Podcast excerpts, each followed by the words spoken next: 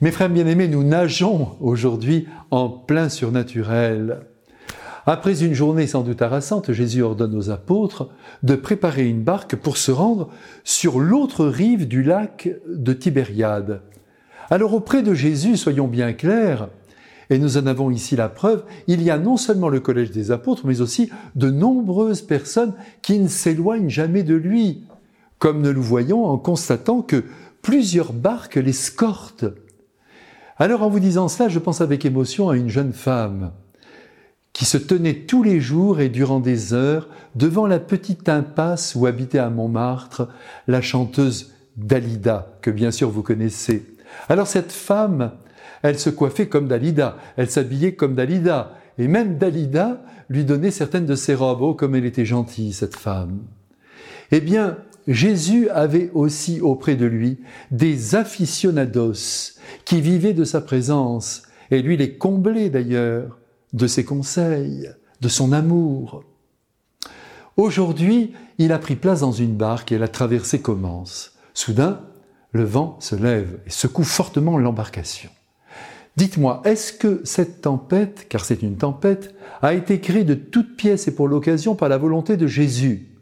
Ou bien est-ce la nature qui tout simplement ce jour-là s'est déchaînée? Eh bien, je crois qu'il faut plutôt pencher vers cette deuxième solution. La vie vient à nous à l'état brut et habituellement, Dieu notre Père nous apprend à composer avec elle et à en tirer des leçons bénéfiques pour notre vie. Pour en revenir à la scène, la tempête fait rage. Jésus est couché au fond de la barque la tête sur un coussin, nous dit Saint Marc. Voyez, ce détail est important et ceux qui ont raconté à Marc cette scène ne l'ont pas oublié.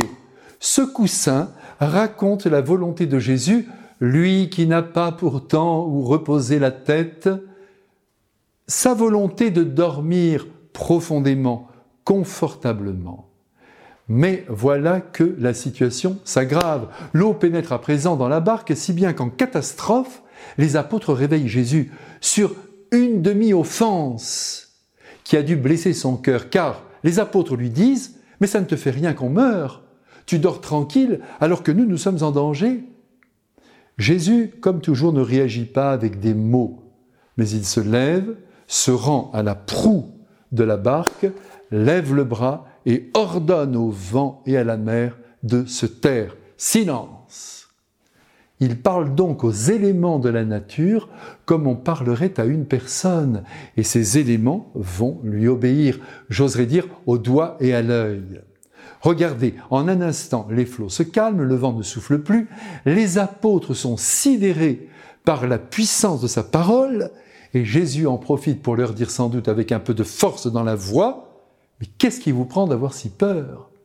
Vous n'avez donc pas encore la foi et là, mes frères bien-aimés, nous comprenons que si nous vivons avec Jésus, même si celui-ci demeure silencieux et semble endormi dans notre vie, nous n'avons rien à craindre. Il veille malgré les apparences qui sont souvent trompeuses. Mais encore faut-il vivre avec lui et lui accorder toute confiance. Aujourd'hui, vous savez, on parle beaucoup, et à juste titre, de la confiance en soi. Et en effet, c'est là un moteur essentiel de l'action humaine.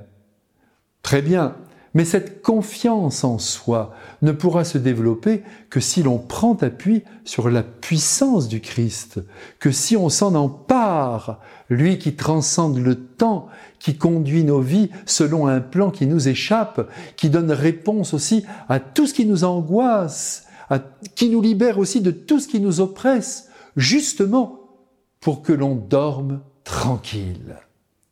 Allez mes frères et sœurs bien-aimés, sous le feu de cet évangile, les pieds bien au sec, fortifions notre foi, et que le Christ nous bénisse et nous protège. Amen. Bonne traversée de la vie.